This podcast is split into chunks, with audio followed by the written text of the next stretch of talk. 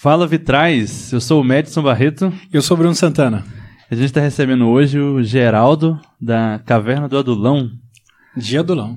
Dia Adulão, né? Dia Adulão. É Dia Adulão. Muito bem-vindo. Bem-vindo aí. Obrigado, é um prazer estar aqui. É, e alguns recados rápidos. Já Sim. fala aí dos vitralistas? Posso falar, não Posso tem problema. Seguinte, galera, é, como a gente vem sempre falando aqui, é muito importante pra gente vocês estarem mais próximos de nós. Então a gente criou uma comunidade chamada Vitralistas. Não é só uma forma de vocês estarem mais próximos de nós, mas também vocês apoiarem esse projeto, de vocês serem mantenedores, se tornarem mantenedores do Vitral. Como a gente já falou pra vocês, a gente fez um, um orçamento, né? Aqui pra gente dar uma melhorada nesse som, pra gente poder ir em eventos e cobrir eventos e por aí vai. E tá em torno aí de 8 mil reais. Então a gente tá nessa correria pra gente conseguir melhorar, dar um up. Geraldo falou que vai doar uma, uma grande parte, tá? Mas enfim, galera, falando sério, a gente é, precisa muito do apoio de vocês mesmo. Então você pode se tornar um vitralista com é, 15, 25 e 40 reais, sendo ou uma, é, um pedacinho, uma vidraça ou um mosaico. Enfim, vai lá é, até as nossas páginas e vejam lá é, as, as, os benefícios né, de cada plano aí. Você tem desconto em evento, tem sorteio é, de livro e de muitas coisas mais. Enfim, faz muito sentido, com certeza, se você gosta do que a gente faz, faz muito sentido ser vitralista.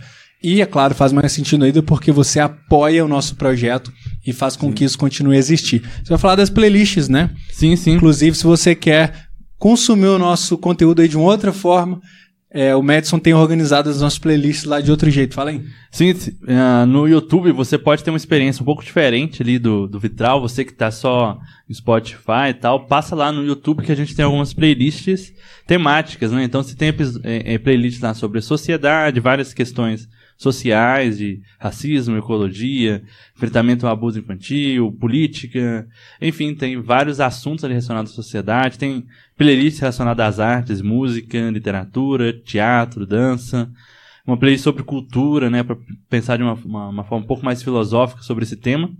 E outro, outra dica que eu vou dar é também sobre os nossos cortes, né? Ah, a gente tem uma playlist no Spotify chamada Cortes do Vitral e também no YouTube, né? No nosso mesmo canal a gente tem lá no, no YouTube todos os cortes, mas no Spotify é, é um feed separado, né? Tem um feed do Vitral Podcast e o feed Cortes do Vitral. É, e outra dica que eu vou dar também é que dos últimos episódios a gente passou a colocar os capítulos ali do, do episódio, né? Então você assistindo no YouTube, você tem as marcações ali da conversa, de repente você tá ouvindo o episódio, você, nossa, eu queria muito ouvir as pessoas falando sobre tal tema. Então você pode arrastar ali no, no, Isso. No- na, na No linha, né? Do, no ali na cursor linha. ali do tempo do, do vídeo no YouTube e saber sobre o que a pessoa vai falar e tal. De repente você já vai pro tema que você tá interessado em ouvir e tal. Uhum. Então você pode ter, né, ou, ou reouvir, voltar pro ponto que você gostaria, né, de que a pessoa começou a falar daquele assunto, enfim. Você tem uma experiência mais direcionada, assim, do assunto que você, que você quer ouvir ali dos seus episódios. Sim, exatamente. É isso. E é claro, né? é, deixa o like, compartilha, enfim, interaja conosco, comenta, conversa com a gente, faz toda a diferença cada comentário lá de vocês. Vamos para o nosso convidado, Vamos? Geraldo. E aí, Geraldo? E aí? Você tá bem? Tudo Coisa bem. boa, bom te receber aqui. Que bênção. Eu, há muitos anos, ouço falar de uma tal de Caverna de Adulão, uma igreja, de um povo roqueiro, um povo doido. Eu ouvi falar assim. e você é um dos culpados por isso, é isso mesmo? é eu cresci mesmo? ouvindo que era uma igreja de roqueiro e tal, e Aham. paredes pretas, o Sim. pessoal bem underground, bebia sangue de bode e tal.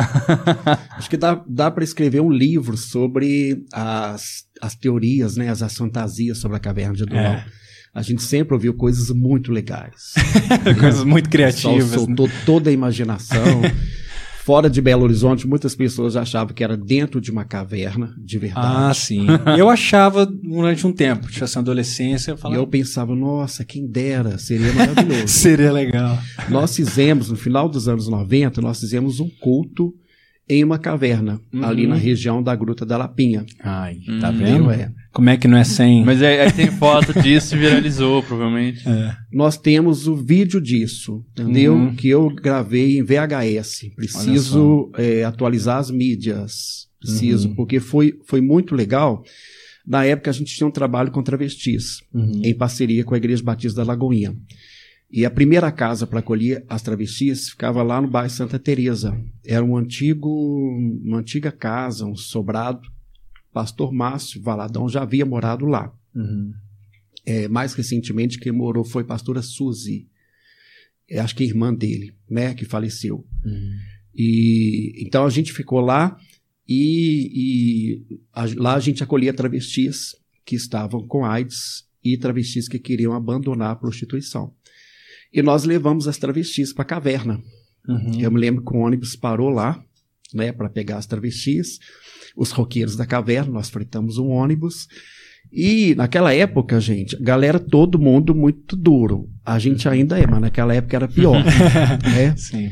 Então, assim, ninguém tinha dinheiro para pagar a gruta é, oficial turística, que pagava ingresso. Não- ninguém tinha. Então, gente, são loucuras impensáveis para o mundo contemporâneo, né?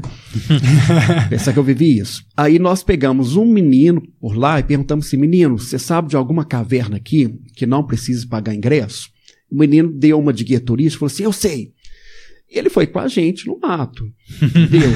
e a gente andou muito tempo, menino meio perdido. Nó. E a galera, ei menino, você não sabe? Ele, não, é por aqui, por aqui. Até que chegamos na entrada de uma caverna, caverna de verdade, não é uma grutinha imensa, Uhum. no meio do nada, que não é de, de acesso turístico. As mulheres, eu me lembro na a Tânia, esposa do pastor Fábio, na época ela falou assim: eu não entro aí nem cavaca tussa. Então, algumas mulheres com crianças, né, Judá e Natan eram menininhos na época, ficaram do lado de fora.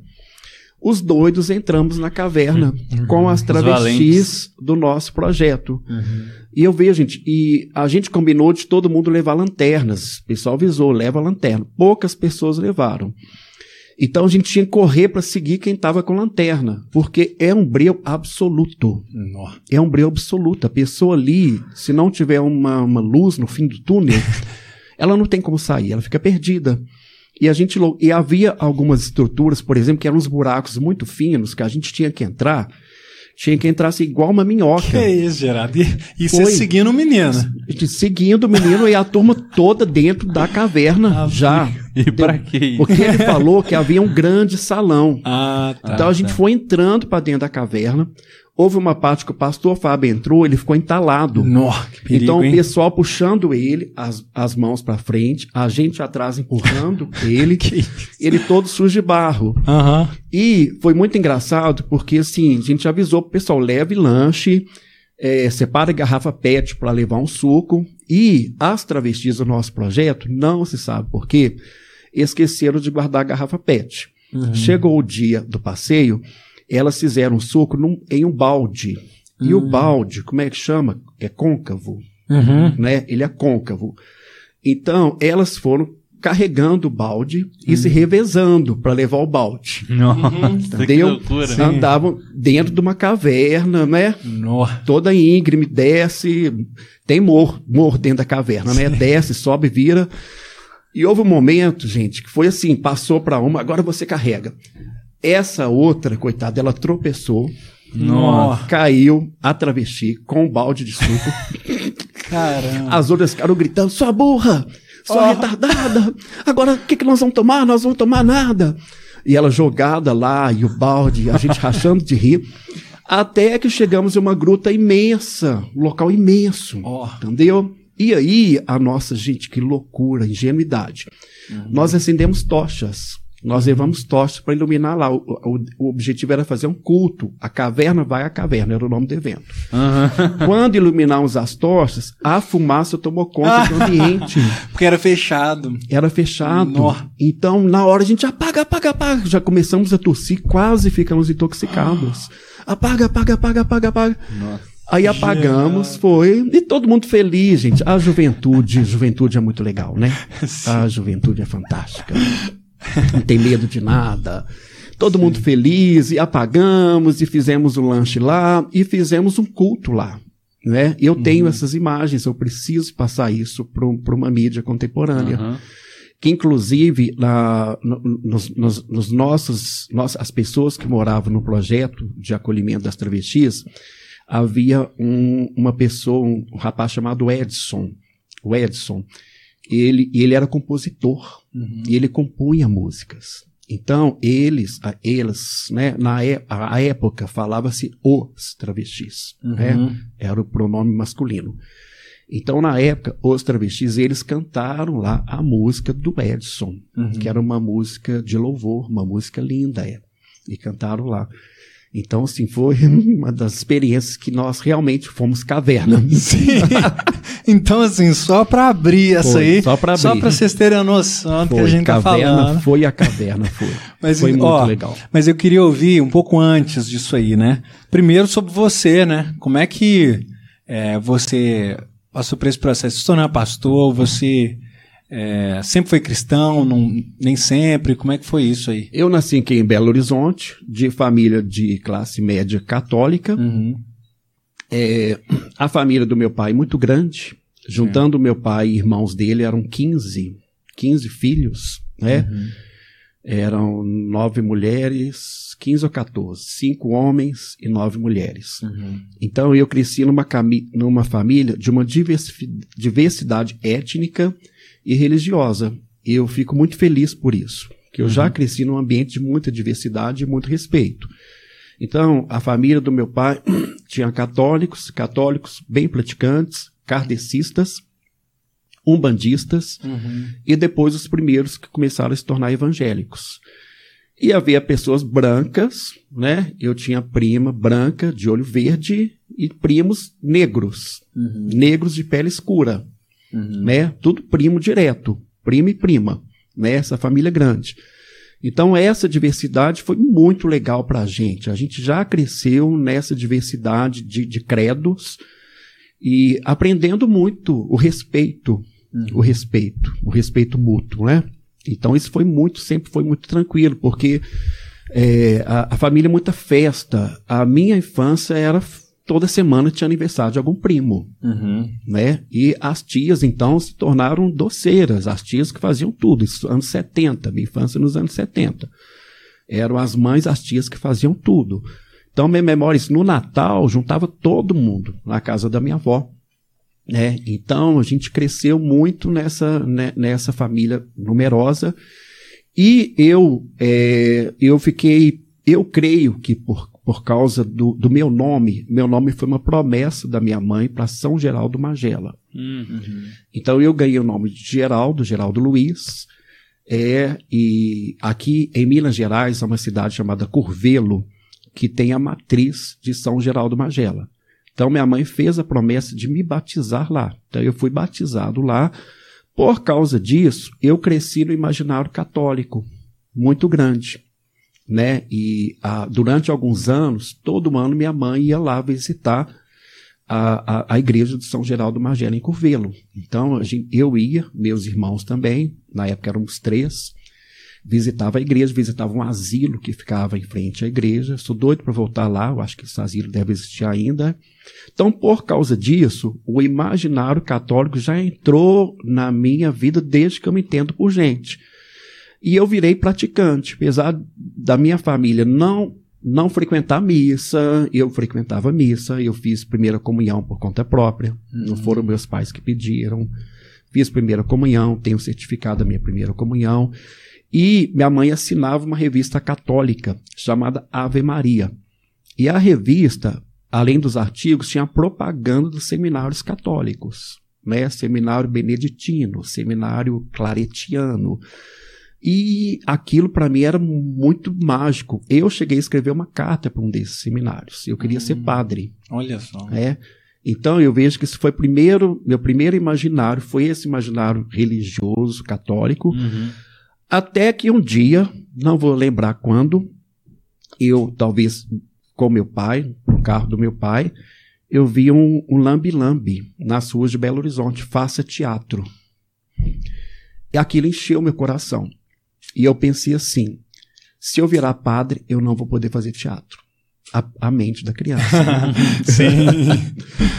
Foi e esse desejo de virar ator de teatro que me fez desistir de ir para o seminário, de virar padre. Né? Anos depois, né, eu nem lembrava dessa história, quando eu vejo, virei pastor. Uhum. Não queria ser pastor jamais, nunca tinha pensado É. nisso. Né?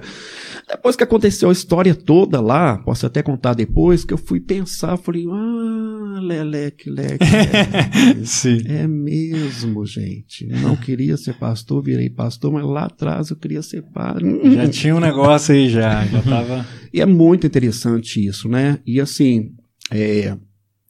e aí, aos 15 anos, eu tive uma outra experiência com Jesus na primeira igreja presbiteriana de Belo Horizonte. Uhum. Né? Eu, eu lembro que eu estudava no colégio, segundo grau, né? chamava segundo grau, era o primeiro ano de segundo grau.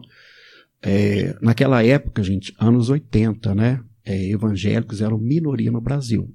Então, na minha sala havia duas meninas evangélicas. A Érica Falcão, presbiteriana. Eu fico muito emocionado quando eu falo dela, vocês me desculpem. E a Adriane, que era da Peniel, Batista Peniel. E era aniversário da igreja, e eu fui ao aniversário da igreja, e ali eu ouvi uma, uma outra pregação de Jesus. Né? Como era aniversário, era um, um reverendo convidado, Cleómenes de Anacleto Figueiredo, Olha que nome. presbiteriano, forte. né? É, nome presbiteriano. presbiteriano. E o que eu me lembro é que ele falou sobre a rainha de Sabá visitando Salomão, a, a troca de presentes, e ele fez uma, uma metáfora, uma analogia simples, né?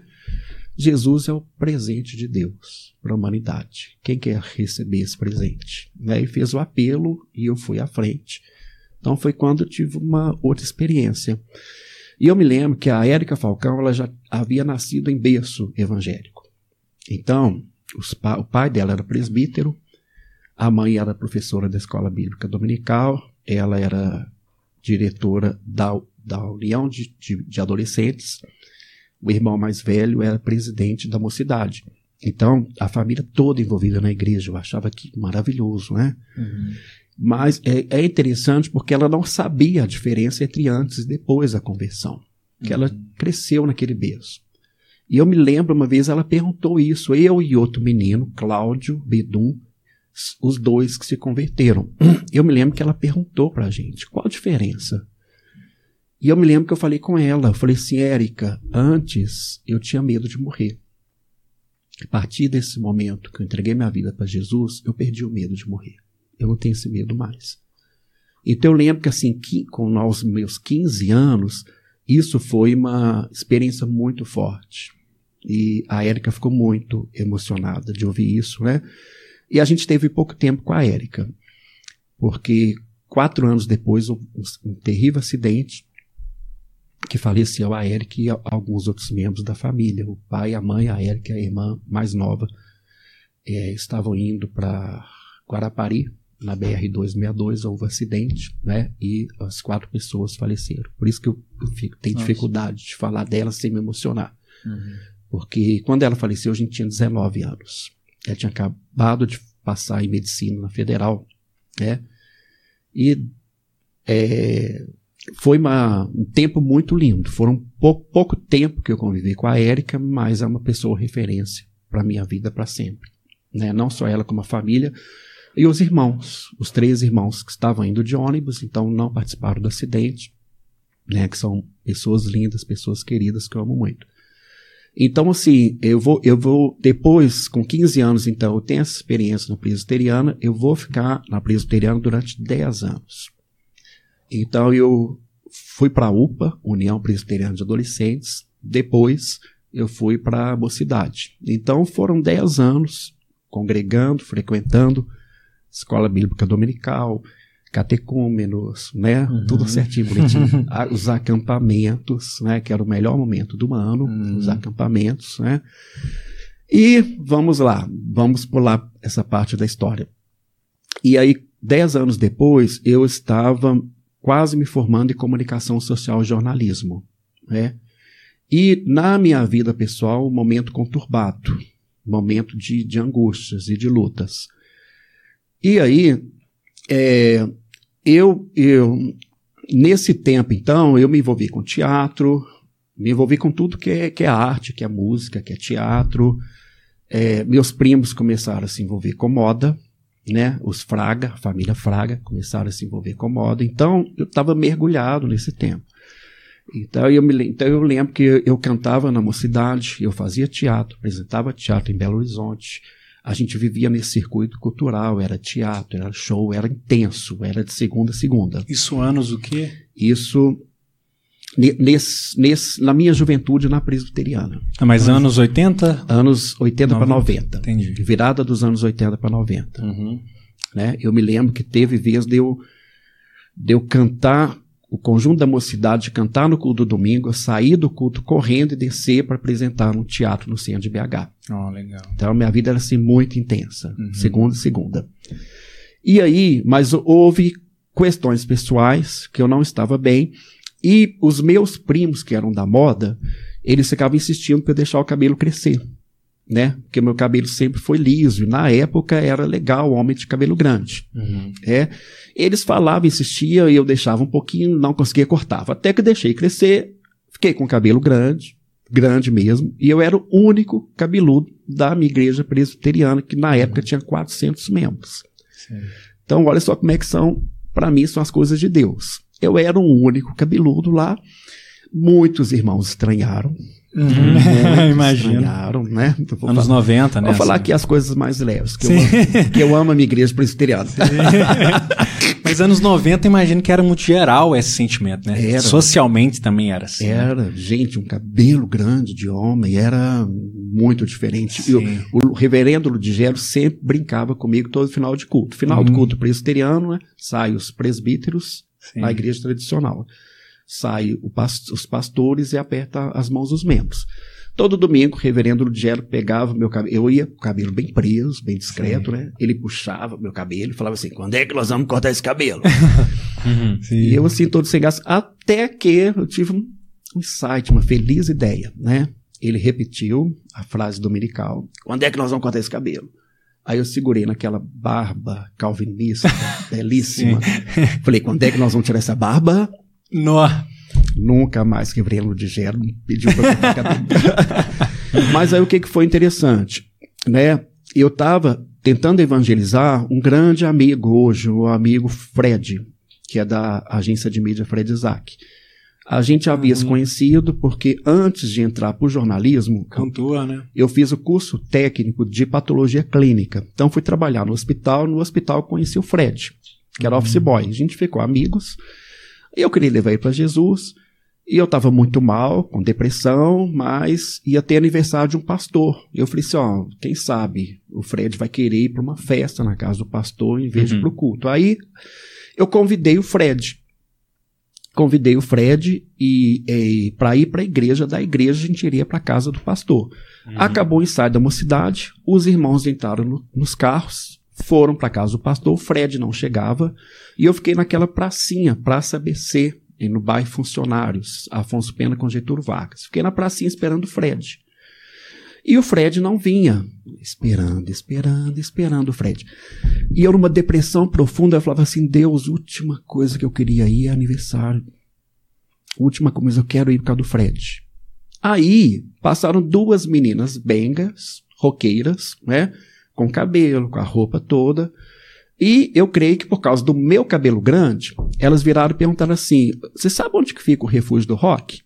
O refúgio do rock era um local na Savassi onde se apresentaram das primeiras bandas cristãs de metal no Brasil. Na época falava-se white metal. Uhum. Eu sabia que existia esse local, nunca havia me interessado. Nunca havia me interessado. As meninas me perguntaram e eu falei assim: ó, oh, sei. Você vai seguir aqui a Getúlio Vargas, você vai virar lá é, Cristóvão Colombo, pega contorno. Ensinei direitinho, né? Era na Levindo Lopes, em frente ao Savassi Cine Clube. Ensinei direitinho para as duas irem. Aí, tô lá, Fred não vem, Fred não vem, Fred não vem. Aí eu pensei assim, eu acho que eu vou nesse lugar. Foi minha segunda conversão. eu, eu acho que foi que eu fui trasladado pelo Espírito Santo de Deus. Que eu estava tão angustiado que eu não sentia eu indo. Quando eu cheguei lá, era no quarto andar. Eu estava tão mal que eu não consegui esperar o elevador descer. Eu subi de escada. E quando eu entrei, era uma cultura completamente diferente de tudo que eu conhecia. Rock, para mim, era Cazuza e Rita Lee no máximo. Uhum. Né? É, eu postei uma foto minha com Rita Lee, que a gente fez no Mineirinho, né? numa turnê dela muito legal. Eu falei, gente, como que Deus faz as coisas, né? A gente tinha, tinha é, proximidade com a Rita Lee. Nós fomos para o Mineirinho com, com o ônibus dos músicos, assistir o um ensaio. E a gente ficou lá na frente, naquela coxia dos fotógrafos. E eu olhei para aquele mineirinho cheio, assim, amei o show, é claro, mas aquele mineirinho cheio de gente, eu falei, nossa, não, não gostei da multidão. É. não gostei da multidão, falei, não, prefiro ficar sentadinho bonitinho no Palácio das Artes. Hum. Hum, pra você ver o que, é que Deus faz, tô contando a historinha pra você ver o que Deus faz. Né? Então, assim, não entre a. Claro, o show foi inesquecível, maravilhoso, mas aquele ambiente rock, para mim, não, não era minha praia. Aí, vamos lá. Eu subi pro refúgio do rock e é, lá tava só é, tudo escuro. A única luz era do projetor de slides, que era usada no culto, em cima da bateria. O resto tudo escuro.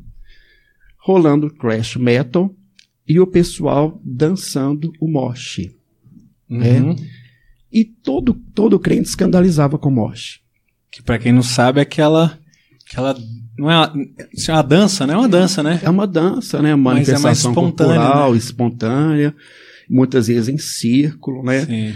Batendo cabeça, por isso que chama head banger, batedor de cabeça, cabelo voando e tal, e com movimentos de braço, parece um, primeira vez parece uma briga, né? Sim. E muito crente se assustava com isso. E eu, eu vejo que Deus foi tão generoso comigo que ele me deu uma leitura é, antropológica. Eu olhei aquilo e pensei assim, uai, sou igual índio ao redor da fogueira. Olha só. Pensei dos índios ao redor da fogueira. Uhum.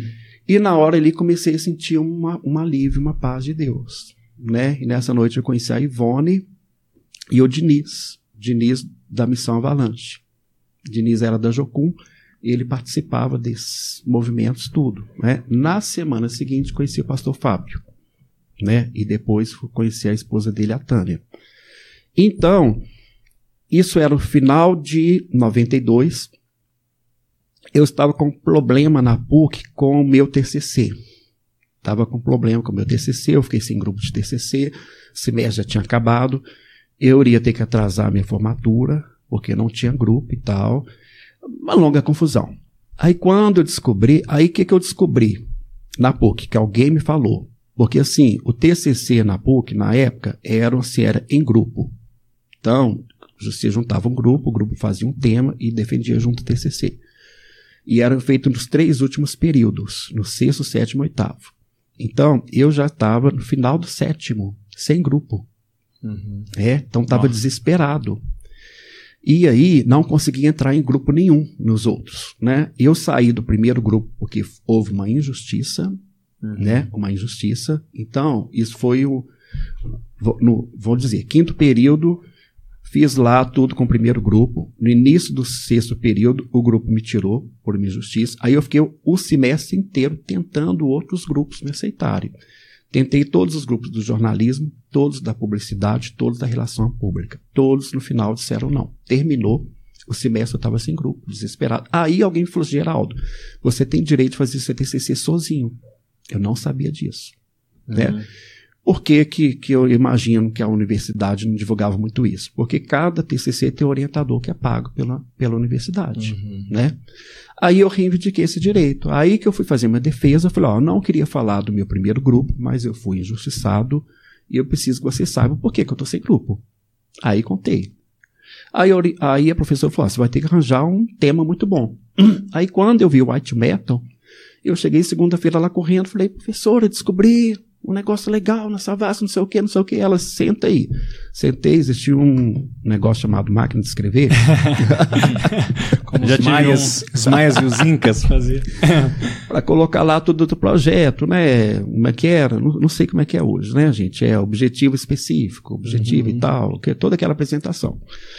E eu não sabia de nada e coloquei lá. Aí eu mergulhei naquele ministério, primeiro, porque estava me fazendo muito bem, e segundo, para fazer o meu TCC. E eu não sabia nada de metal, repito, né? Uhum. E uma coisa que foi muito legal, porque a subcultura do metal, gente, ela era muito fechada. Nos anos 90, era cada macaco no seu galho. As, entre aspas, tribos, Uhum. usava-se a expressão tribos urbanas, né? Não, não é usada mais. Mas era cada tribo no, no seu espaço. Não havia diálogo. né? E a turma do metal era tão fechada que eles só aceitavam duas subcategorias, thrash e death metal. Uhum. Dentro do próprio metal, o resto tudo era discriminado. Ainda imagina o White Man. Isso. Mas a turma ia, ia. Não, porque o pessoal do white metal falava, fazia death metal. Sim, sim, entendeu? sim. Eles sim. faziam death thrash. Eles estavam dentro desse som pesado. Em relação ao estilo, né? Eu Estilo, falo porque, é. tipo assim, eu sempre ouvi que esse preconceito em relação ao white metal tinha a ver com conteúdo, né? Tinha Aqui em BH, no início não havia porque, gente, a galera não, não tinha o, o que fazer. Ah, é? Então, tipo assim, a Savassi ficava lotada, Savassi e Praça da Estação. Aham. Eram milhares de jovens de preto. BH é a capital nacional do metal, Uhum. até hoje. Né? É mesmo. E aí, quando eu descobri um show de graça, e as bandas tinham muita qualidade. Quando eu conheci, gente, eu levei o susto. Aquela primeira noite que eu subi, eram, eram 200 jovens seculares indo ouvir as bandas. Primeiro momento era a turma secular. Eram 200. E a galera tudo novo, mais velho, era o pastor Fábio, que tinha 25 anos na época. Caramba. Resto tudo adolescente. Eu fiquei assim, encantado. E o pessoal muito ousado era de 8 às 10. De 8 às 9 era pregação, de 9 às 10 música. A galera chegava às 8, ficava sentado ouvindo pregação. Tudo isso me impactou muito. Até o que eu vim fazer depois, com juventude. Eu fico muito nesse impacto, né? Até que depois eu passei a brigar um pouco com, com os jovens, que eu vi aquilo tão forte que eu fiquei assim, fã da, do potencial da juventude, né? Depois a juventude me irritou muito, e aí. aí eu joguei para eles uma, uma denúncia. Vem, do, vem da, das manifestações na, da, da contracultura nos anos 60, que soltaram o slogan: Não confie em ninguém com mais de 30 anos. Virou um samba rock no Brasil, do Marcos e Paulo Sérgio Vale, lindo, né? Não confia. Os jovens dos anos 60 não acreditavam nos adultos, né? Porque o adulto vai mandar você morrer no Vietnã, só quer saber de dinheiro, do capitalismo e tal. Não confie em ninguém com mais de 30 anos. O samba rock é lindo, joga lá para você ouvir. Não acredite em ninguém com mais de 30 ternos. Não confie em ninguém com mais de 30 vestidos. Aí, depois eu joguei, eu lembro que eu fiz pregações jogando isso pra juventude. Falei só, não, eu agora não confio em ninguém com menos de 30 anos. Provocação. Não confio em ninguém com menos de 30 anos, por causa disso, disso, disso. Mas esse é outro assunto. Mas então, a, a primeira geração é, ali era todo mundo secular. Aí, os jovens evangélicos descobriram e passaram aí ouvir a música. E os pastores passaram a proibir, Hum. né? As Isso igrejas ainda estamos ali no início dos anos 90. isso, isso, início dos anos 90. As, os pastores proibiam, entendeu? Descobriram, proibiram jovens de ir, era proibido de púlpito. Era proibido de púlpito. Eu me lembro que foi um- uma primeira questão que a gente teve que resolver. Uhum. Primeiro problema que a gente teve que resolver. Houve uma reunião e falou, gente, os jovens das igrejas estão vindo e escondidos dos seus pastores. O que, que a gente faz? A gente proíbe a, a vinda deles. E outra coisa, o trabalho não é para o jovem crente, o trabalho é para o secular. Uhum. Foram os dois argumentos. A gente vai proibir. Eu me lembro que fui eu que defendi os jovens evangélicos de irem. Eu falei, gente, nós não podemos impedir do jovem evangélico no sábado à noite curtir uma música legal. Uhum. Eu lembro que eu levantei essa bandeira lá e defendi. Muito bem. então foi. é, então a gente tem toda uma geração de Belo Horizonte de jovens que beberam nessa fonte do white metal. E eu sei que isso vai repercutir em muitas outras coisas que vão transformar a igreja. Gente, só lembrando para vocês. Vocês nem tinham nascido, né? 30 anos atrás. Ah, tava, eu, eu nasci há 30 anos atrás. É, Exatamente. Eu não. A maioria das igrejas não tinha nem bateria Uhum. e nem guitarra. Esses instrumentos eram do diabo 30 Nossa. anos atrás. Sim. Eram do diabo. Uhum. Né? A igreja, as igrejas tinham no máximo violão. Toda igreja tinha um piano e um órgão, né? Já tinham sido sacralizados, né? Sim, Porque consagrou. quando surgiram também eram do É, diabo. Sim, Todos os sim. instrumentos teve. Tem esse processo. Cada diabo. geração tem uma dificuldade com o instrumento né, É. mais contemporâneo. Então, é muito forte a gente entender isso, a gente tem que lembrar disso, não é tudo. Cabelo grande era do diabo. Não se falava piercing, falava assim brinco. Uhum. Brinco era do diabo, tatuagem, tudo era do diabo. Roupa preta era do diabo. Então, o, o jovem que gostava de música, de rock, que se convertia, ele tinha que renunciar a toda a cultura. Tinha as igrejas pentecostais levavam para queimar tudo no monte, né? Sim. Tanta gente queimou tantos discos, Bons dias. camiseta, discos importados, Pink Floyd, geral, ai, que saudade. Ai, que pena. Gênesis, que triste. nossa, tanta coisa, Tanta né? coisa tanta boa. gente queimou tanta É. coisa, Valiosa. né? Então assim, a igreja tinha muita dificuldade e então o que o que a gente foi perceber, né? Que é, existia ali dentro daquela juventude da contracultura, eles queriam uma experiência espiritual com Jesus. Eles queriam uma espiritualidade cristã. Mas por que, que eles não estavam nas nossas igrejas? Porque eles não conseguiam se, se adaptar ao padrão cultural das igrejas. Então, não era por questão de, de fé, né? É porque a exigência ali eles não conseguiam se adaptar. Então, o, o ministério, né, que se chamava santuário, o objetivo era exatamente eh, levar né, a mensagem de Jesus ao underground do metal. O chamado do Fábio era muito específico. O pastor Fábio ele veio de Londrina, no Paraná, com a Tânia, com os seus dois meninos pequenos, Natan e Judá. Natan ainda era de colo, Judá tinha dois ou três anos.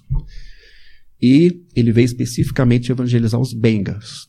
É, O que é, o que é benga?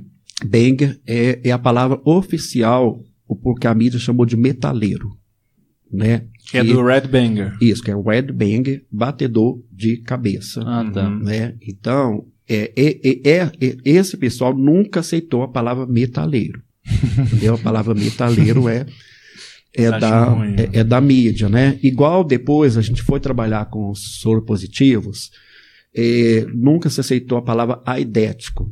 Assim como o motociclista não quer ser chamado de motoqueiro. Uhum. Eu até brincava assim nas palestras, né? Nunca fale, ah, aquele motoqueiro metaleiro é aidético. Uhum. Você errou três Aí. vezes. Uhum. Aquele motociclista headbanger é soro positivo. Sim.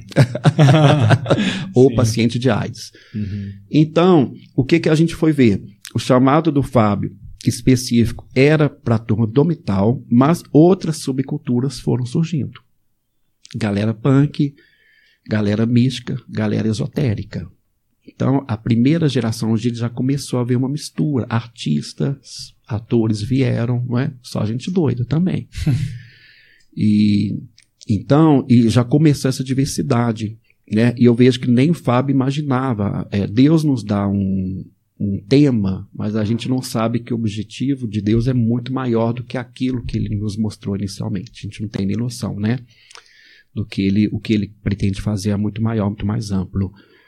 E então, o, o, o objetivo do Fábio era o quê?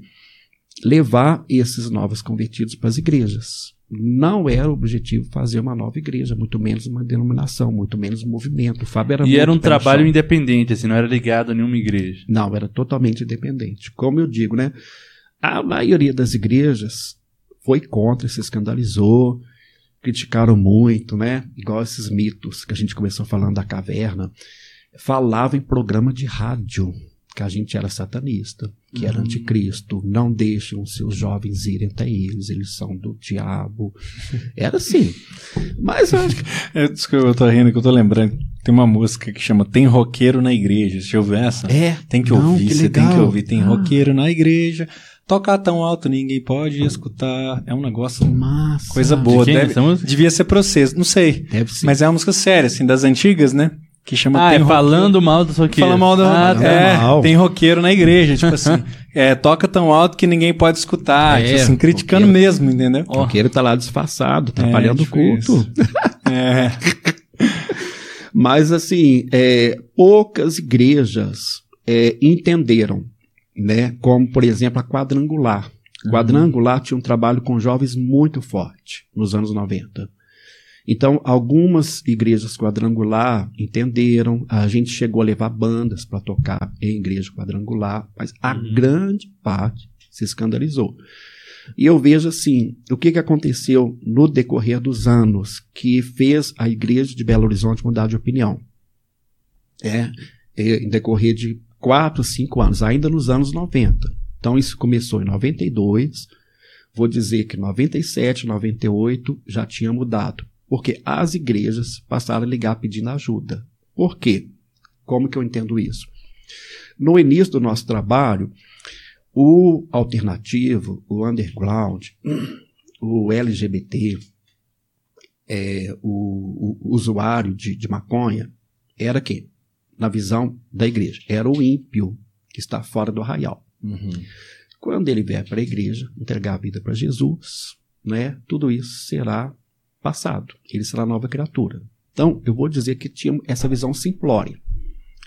Aí, no decorrer desses anos, o que, que a igreja foi descobrindo? Né? É, a pessoa com crise de orientação sexual não é mais aquela que a gente vê na televisão, aquele efeminado lá na Praça 7. É o filho do pastor. É Tá próximo. a filha da pastora que foi consagrada no altar, que veio procurar é, dizer para os pais que ela tem atração por pessoas do mesmo sexo. Então, o que, que eu vejo? Quando é, essas questões foram surgindo no seio da igreja, isso fez que a igreja mudasse o olhar acerca de nós. E as mesmas igrejas que criticavam passaram a ligar pedindo ajuda. A gente precisa que vocês venham dar uma palestra. Porque nós estamos com esse esse desafio. E eu me lembro que eu ficava muito assustado. E eu falava assim: ó, a gente não sabe nada. Nós estamos começando. Mas há uma coisa que nós aprendemos. Nós não temos medo do diferente. Isso era a minha resposta. Nós não temos medo do diferente. O resto, tudo a gente está aprendendo. A gente não tem medo do diferente. Então, a gente começou a ser chamado para muitas palestras nas igrejas. Então, quebrou o preconceito, porque eles viram que aquele trabalho não era um, um, um movimento, não era uma febre de adolescente que ia passar. E, e não era brincadeira, a coisa era pesada, gente. Porque nos anos 80 e 90, parte do metal era, aderia muito a um estilo chamado black metal, parte do black metal, eu fui aprender que não é todo black metal, parte do black metal aderia a filosofias ocultistas, né? Discurso na capa do disco, fazendo rituais. É, isso foi muito forte nos anos 80 para 90, com bandas na Noruega, Uhum. queimando igrejas, né? Então, tinha galera que era muito envolvida com isso, se envolvia com o mundo espiritual, que é real, né? Então, a coisa não era, não era brincadeira. Manifestações espirituais malignas era rotina, era toda semana. Toda semana, durante o show, no meio do show, no final do show, alguém manifestava algo, algo, alguma experiência espiritual maligna acontecia. Isso era a nossa rotina ali. Então, e era muito interessante, é, a gente fazia vigília no monte, lá no bairro Nova Vista, é, e era um local que não era de, de, de, de oração, de nada, era um monte mesmo, que diziam que era até desova de, de, de cadáver do crime. Caramba. e a gente passava a noite inteira lá. Uhum. É, Sexta-feira, Se tivesse uma caverna lá, hein? É, ia ser perfeito. Esse monte já foi é, loteado. Eu fui lá pouco tempo antes da pandemia. Eu fui olhando lá o endereço. Fui numa igreja que está onde era o monte. O local é muito grande. Construiu forte, muita coisa. Eu fiquei profético. muito emocionado. Forte demais. Falei, gente, era aqui. Lembrei, era aqui que a gente Uhum. subia. Não tinha nada. Mas foi assim, foi muito legal. Sexta-feira a gente fazia reunião de oração na Praça da Estação. Sábado fazia culto na Praça da Liberdade. Né? E Então era tudo assim na rua. E sábado também tinha o espaço do Refúgio do Rock, onde acontecia shows na Savassi. Isso durou três anos. Então, as igrejas viram que aquele trabalho era sério, né? aquele trabalho não era um- algo simples, lidava com coisas complicadas. Era, era muito assim, a, a cultura do pessoal era muito comum. Havia um, um rapaz, por exemplo, que ele já, já era convertido, ele já se dizia convertido, morava no bairro Santo Inês e tinha os estudos bíblicos nas casas. No início já tinha uns quatro ou cinco durante a semana. Então, por isso que eu falo que eu mergulhei, era todo dia, tinha alguma coisa para fazer, é, o show, entendeu? Então, eu fui pro show, gente. Eu fui pro show do Ramones, desculpa. Ninguém é perfeito. Ramones Sepultura, no mesmo show. Olha isso. A formação original do Ramones, Ah, lá no, no Parque do Gameleira. Eu fui, tá? Desculpa. Ninguém é perfeito. Então, o nosso nosso Foi operador deu uma risada aqui. foi mal, né? Desculpa. Tem jeito, você vê que é só os caras.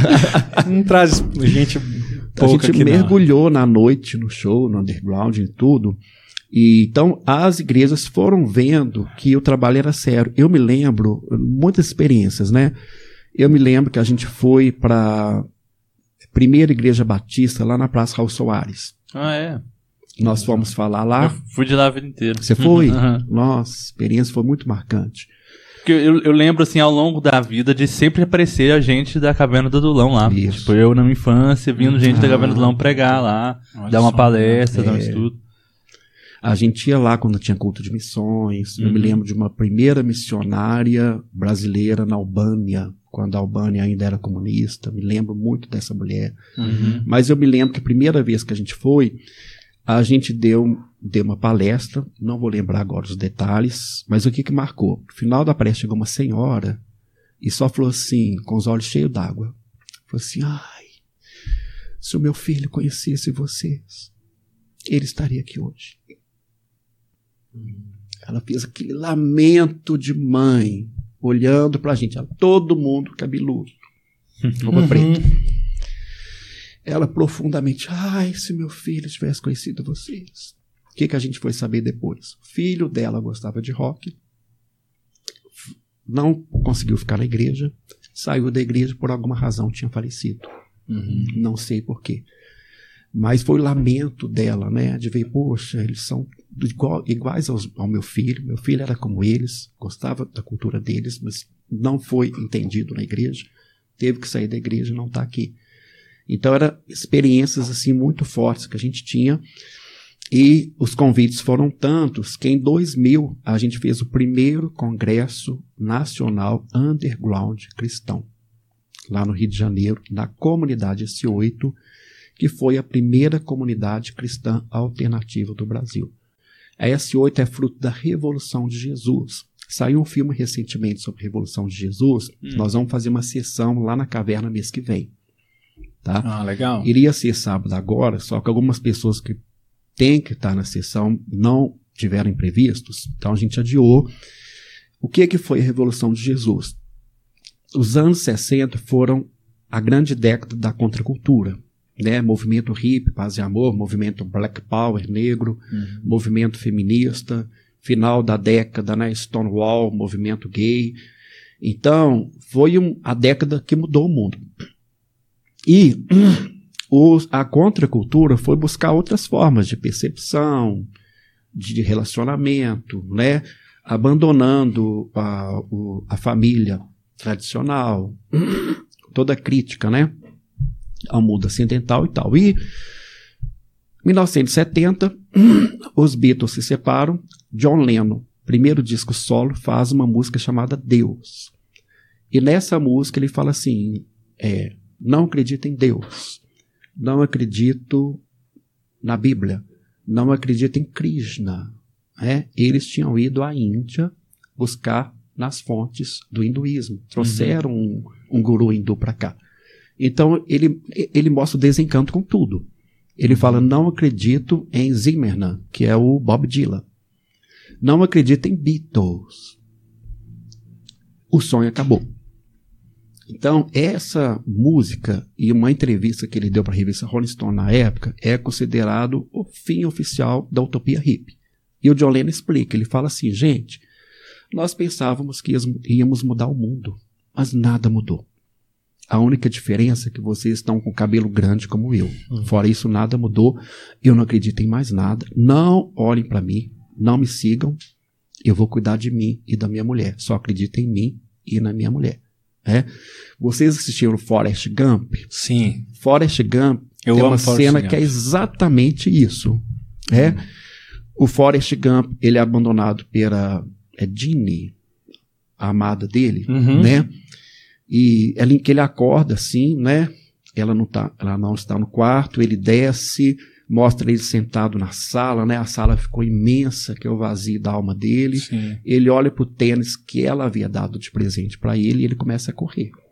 Ele corre até a cidade, ele corre até fora da cidade. muito bom esse. E ele fica correndo três anos, seis meses e tal, e a galera vai seguindo, Sim. né?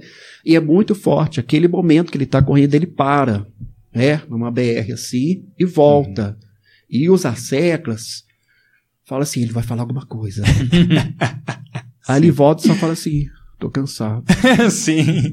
Todo mundo casa. esperando uma frase. E o pessoal fala assim, nós, gente, isso foi exatamente o que o John Lennon fez. Sim. Porque os Beatles, eles eram os gurus da nova era. Gente, Uhum. gente era um fenômeno que acho que é muito difícil acontecer uma vez na história da humanidade, fenômeno Beatles. Né? Pra gente ter ideia, gente, é, foi tão forte, foi tão mítico, que mães nos shows levavam filhos doentes, na esperança de que eles fossem curados. Que loucura. É. Então, isso é uma das coisas que pirou a cabeça deles. Imagina, eles começaram a banda, eles tinham 17 anos. Né? Ninguém tem estrutura para isso. Eles Imagina, tiveram que fazer, parar de fazer show, né? Porque o tipo, negócio eles não dava conseguiam pra- ouvir nada. Eles não, eles faziam o show inteiro sem ouvir nada por causa dos gritos da plateia, que era o tempo inteiro. Né? Houve até casos de descobrir que depois cada um tocou uma música diferente. Foi, não sabiam. Imagina. que loucura. Aí né? imagina, eles olham para a plateia, há uma mãe com uma criança doente olhando para eles, Nossa. como se fossem divindades. Eles não deram conta, né? Ninguém dá conta disso.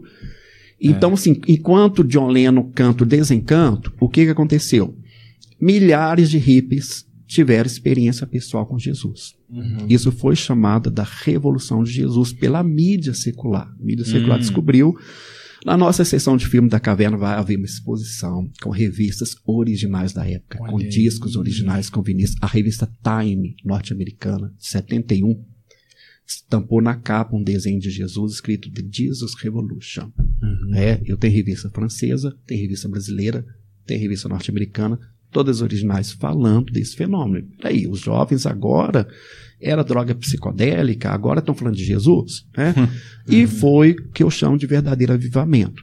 Porque não houve liderança, não houve campanhas das igrejas, foi um fenômeno espontâneo e que aconteceu simultaneamente em várias partes do mundo. A gente tem muitos relatos na América do Norte, muitos relatos na Europa e muitos relatos no Brasil. É nesse momento que surge a comunidade S8 lá no Rio de Janeiro. Uhum. Ela é fruto da Revolução de Jesus. Então, nos anos 70, a S8 é a igreja dos hippies no Rio de Janeiro. Aqui em Belo Horizonte a Batista Peniel. A Uhum. Batista Peniel era a igreja dos hippies. Né? A Batista mesmo? Peniel ela nasceu da Lagoinha. Uhum. Era todo mundo da Lagoinha, né? Então, anos 70 ali, os hippies lá. E em São Paulo havia o tio Cássio, Uhum. que também era o pastor da galera. Até o nome é diferente, né? Tio Cássio, Sim. não é pastor Cássio, Sim. né? No, na S8, tio Gerei e tia Nilda. Uhum. É, gente, a história é muito sensacional, é? O tio Gerê, ele era govern, ele, ele foi governador do estado do Rio de Janeiro. É mesmo. É, e Caramba. do partido da, da ditadura, da Arena. Que loucura. né? Ó, E, então, ele era do partido da Arena e eu tenho lá, nosso acervo tem lá nas revistas da época, foto dele com Costa e Silva, né? Depois foto dele com Médici, é o período que ele pegou de 67 a 71. Era um mandato de quatro anos.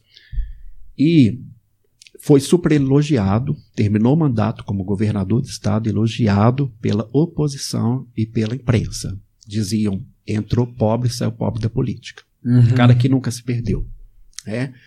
Foi advogado, foi prefeito de São Gonçalo, depois governador do estado do Rio de Janeiro. E aí, os, os militares queriam que ele exercesse um segundo mandato. Porque vamos lembrar, não havia eleição. Sim.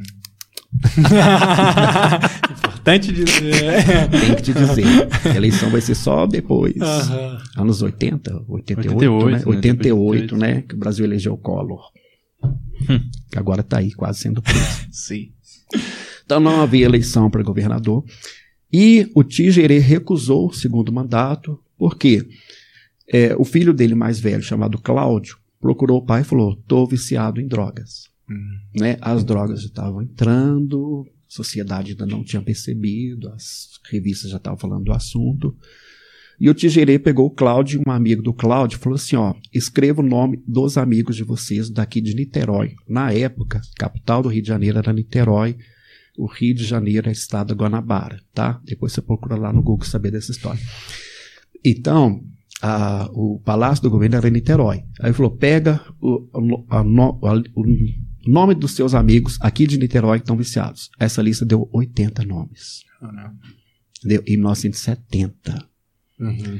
E aí o tio G largou a política para cuidar do filho e dos amigos do filho. Começou na, na casa dele, né? Aí teve que alugar um espaço maior. Depois eles compraram uma chácara em Marambaia, que é, uma- é na região assim rural de São Gonçalo. E é lindo, gente. Vocês têm que ir lá conhecer, porque os hippies que fizeram o templo é diferente de toda toda a nossa arquitetura Uhum. religiosa, Sim. né? Principalmente nossos caixotes presbiterianos. Alguns, alguns, alguns, alguns. Na frente do presbiteriano aqui. Ele Tem- pode, tá, gente? Tá- frente, ele- É gente. porque ele é. Ele veio de lá, então ele tem lugar de fala. É, veio de né? lá. Não, a minha igreja de BH, a gente era a única que ainda tem, né, muitos símbolos lá no Sim, púlpito, né? Porque as verdade. igrejas esvaziaram. Gente, vamos dizer, né? Na época Aham. da reforma, era tanta idolatria, etc e tal, É né? verdade. Que os reformadores, né, o Calvino, deram uma... Uma enxugada. Não, vamos dar uma enxugada, entendeu? Sim. Só que enxugou demais. E aí o, o templo lá era. Tinha essas. Tinha muitos adereços. Qual que era a diferença, assim, da. Da- Ah, dos tradicionais? Não, a né? única diferença da primeira é que lá na frente tinham vários símbolos em, cima, tudo bem moderno, o templo é Uhum. moderno, né? É, significando Deus trino, eternidade, um Sim, círculo, sim, eternidade, tudo com. É muito bonito. Mas os mais tradicionais, assim, puristas, eram contra. Achavam Uhum. que aquilo era idolatria. Havia esse pequeno debate dentro da igreja. Mas, Mas e eu a igreja lá dos, dos hippies, né? Como é que Mas era a dos hippies era muito lindo. Parecia é, esses filmes Senhor dos Anéis Uhum. entendeu? O templo, é, todas as luminárias feitas de madeira, as portas esculpidas de madeira, as janelas todas feitas com, com vitrais, né? Com vitrais. A gente gosta. Ó, Isso, vitral. bem. Exatamente. Gente, vocês têm que ir lá. É lindo. Fui lá a primeira vez. Tá lá ainda, assim. Tá lá ainda o jeito. sítio de Marambai, muito bonito. Conservaram tudo. Comunidade S8. Comunidade Ainda S8. tá nativa e tal. É, é, dessa comunidade S8 nasceu uma filha que se chama Comunidade Ajuntamento das Tribos, Uhum. que está mais na, dentro da cidade de São Gonçalo. Uhum. Então, há, há mais de 10 anos que o nosso contato é com essa filha que é Ajuntamento das Tribos. Uhum. Então, a gente perdeu o contato com a S8 de Marambaia Uhum. né? Existe, eu não sei se como é que tá, né? Eu não sei assim, pós-pandemia, estou sem informações. Existia uma S8 em Niterói e uma S8 no Rio de Janeiro, Uhum. né? Então era, eram três, não sei como é que está hoje. E a filha que nasceu, que se chama Comunidade Ajuntamento das Tribos, gente, é o melhor encontro do ano Uhum. todo feriado 7 de setembro. É o melhor encontro. Eles acharam, né, tem lá no centro de São Gonçalo, um local muito, só prédio, viaduto, movimento, tem um morro lá. Eu acho que é isso. Há uma área que ficou longe de construção, que eu acho que é porque é um morro muito alto.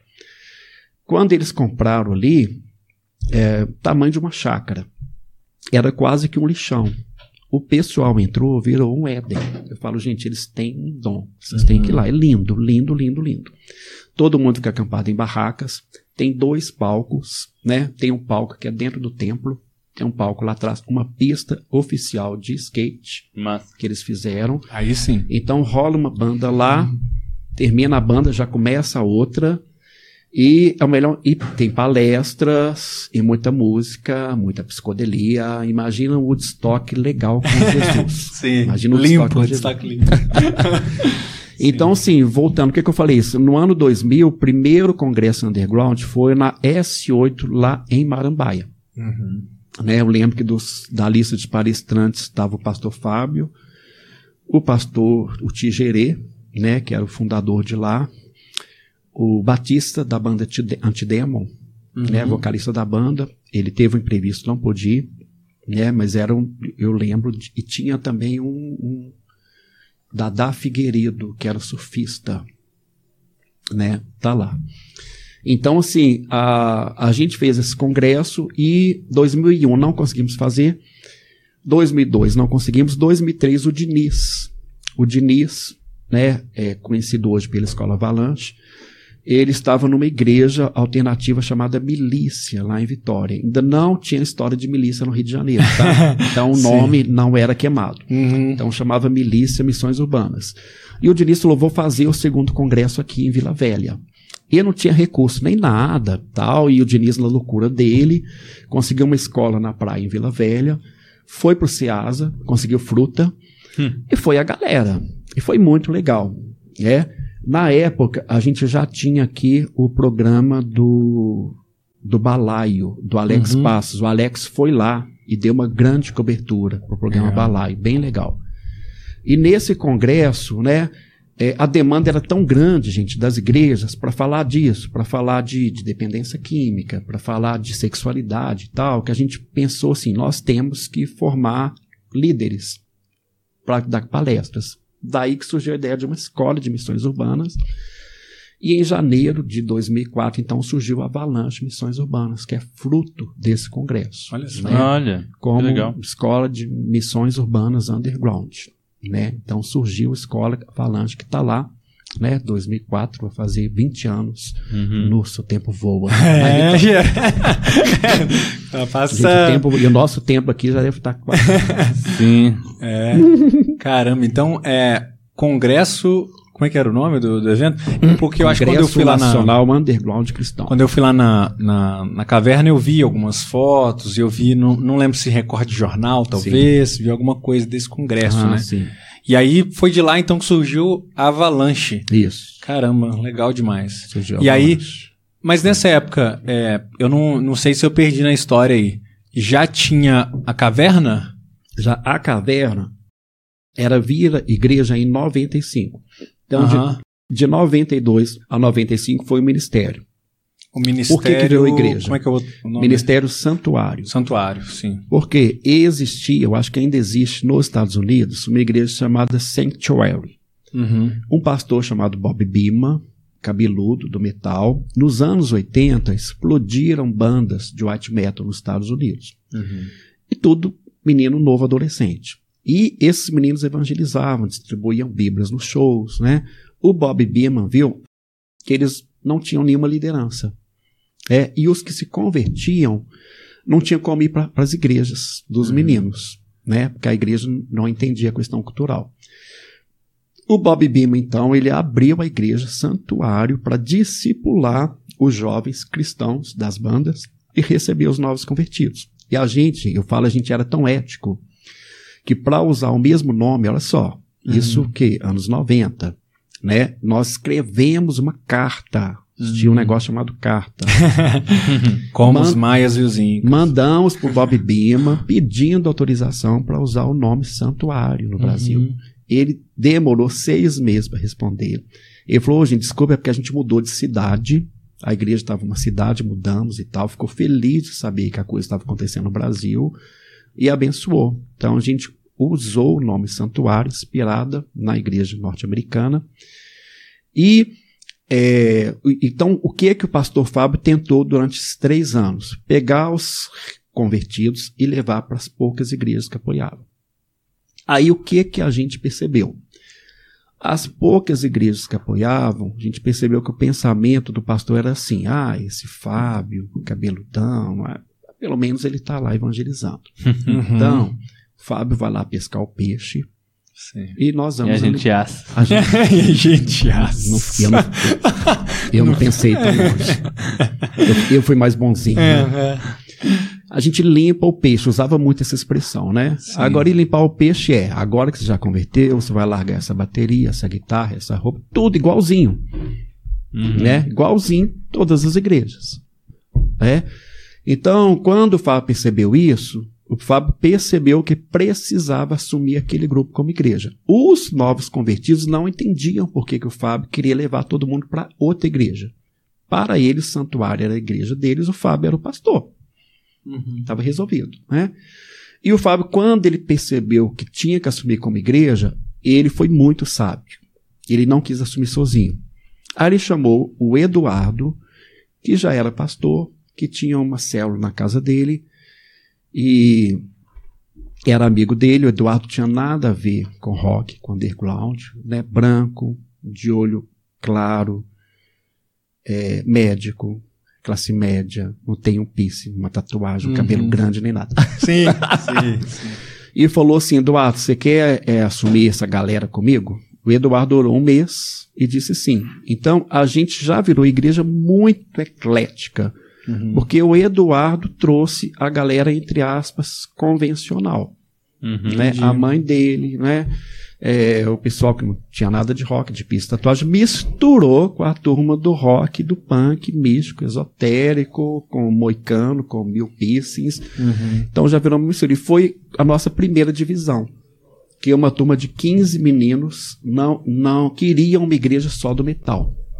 Eles queriam eles não eles queriam? queriam, eles Ah, queriam, queriam uma só do eles metal. achavam que a igreja tinha que ser só pro metal Uhum. né? E eles foi, então, eles avisaram pro Fábio, saíram, e foi muito interessante, gente, cada geração, né? Você Uhum. vê, parece que é cômico, né? Mas eu me lembro, eu tava lá no dia, na Praça da Liberdade, no culto, eles chegaram lá, procuraram o Fábio educadamente, falaram, a gente não aceita, a gente não aceita o pastor Eduardo, que ele não tem nem cabelo grande. Ah, é? Falou isso. Foi, foi um dos argumentos, nem cabelo grande ele tinha. Olha só. Então, tava descaracterizando. tava descaracterizando. Não é um de nós e tal. É, não é, não tem nada a ver, é outra coisa, né? Eu até sim, poderia até explicar o pensamento Uhum. deles, né? Mas graças a Deus, o Fábio entendeu. Ah. A ideia nunca era formar um gueto específico, né? Inclusive, gente, é uma coisa que eu sempre digo: é, a igreja brasileira tem que ser expressão da diversidade, Sim. porque é o país de maior diversidade no mundo. Se eu tiver errado, vocês me ajudem, né? Uhum. Qual país que tem essa diversidade étnica, né? essa diversidade cultural? Não tem outra nação tenha tanta diversidade. Então, eu vejo que a igreja brasileira tem que ser retrato da diversidade maravilhosa que é o nosso país. Uhum. Então, 95 virou igreja, ficamos sem nome dois anos, porque o medo de colocar nome virar movimento, virar Sim. denominação, a gente sempre querendo ser um braço da igreja. Uhum. É complicado ficar sem nome. O pastor Fábio tinha se mudado para Londres em 97 e o pastor Eduardo leu lá 1 Samuel 22, né, que Davi se escapou de Saul e se escondeu na caverna de Adulão. Foram ter com ele todo homem que se achava em aperto, todo homem endividado, todo homem amargurado de espírito. Davi se fez líder deles, eram com Davi 400 homens. Eduardo leu e falou, gente, achei isso a nossa cara. Que tal o nome? Os mais velhos falaram que nome horrível, vou ficar com vergonha, né? mas foi a ditadura da juventude. Sim. Então veio o nome assim. Você é velho, você não sabe Caverna nada, de não. Adulão. Deixa a gente... Veio o nome. Né? Hoje é tranquilo, ninguém espanta, né? Mas, Uhum. gente, muitas vezes eu não falava o nome da igreja que tinha que explicar. Sim. A pessoa ficava escandalizada, repreendia. Tá errado. Sim. Eu falava, ó, irmã, Você não leu a Bíblia, né? o nome da minha igreja tá na Bíblia, da sua não tá, não. É, exatamente. exatamente. Eu tenho uma notícia Mas pra você. muitas vezes a gente tinha que preguiça. Que igreja você é, irmão? Comunidade evangélica. É, comunidade. Só, Só pra não ter que explicar. Sim, sim, sim. Hoje ninguém escandaliza mais. É, é a igreja. E aí era, a- era no início essa questão de do acolhimento, né, da galera do metal. E como é que foi assim, ao longo do tempo pra vocês como igreja? A igreja se tornou uma outra coisa, a igreja ela continuou com esse foco mais underground. Como é que isso Então, você falou 95, né? É. 95 é... Eu sou ruim de Não conta. só foi... Ah, você tá fazendo a conta? É a Que- conta, a conta. 20. É 28 anos, é isso? É isso 28, aí, 28. É porque eu tenho 26, eu tenho 27. 28 anos, né? De igreja, assim. Sim. O que, que mudou, assim, de lá pra cá?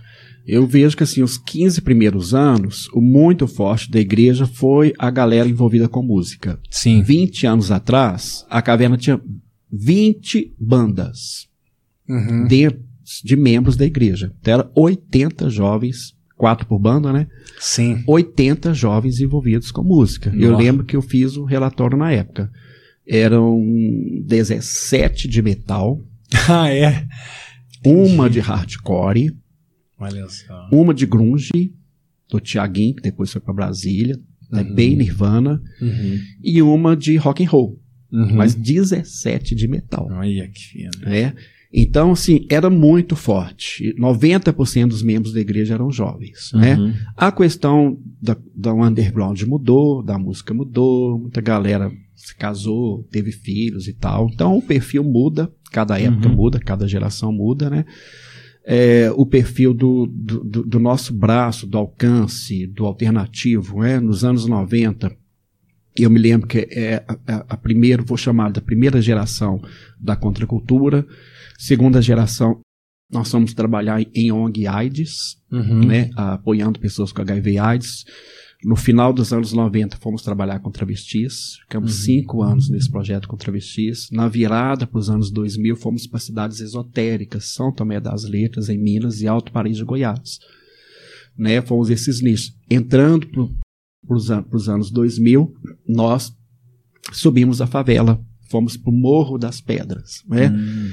E tudo acontece assim, um convite, uma necessidade. Eu me lembro quando a gente subiu pro Morro das Pedras, os meninos que subiram eram de banda de metal.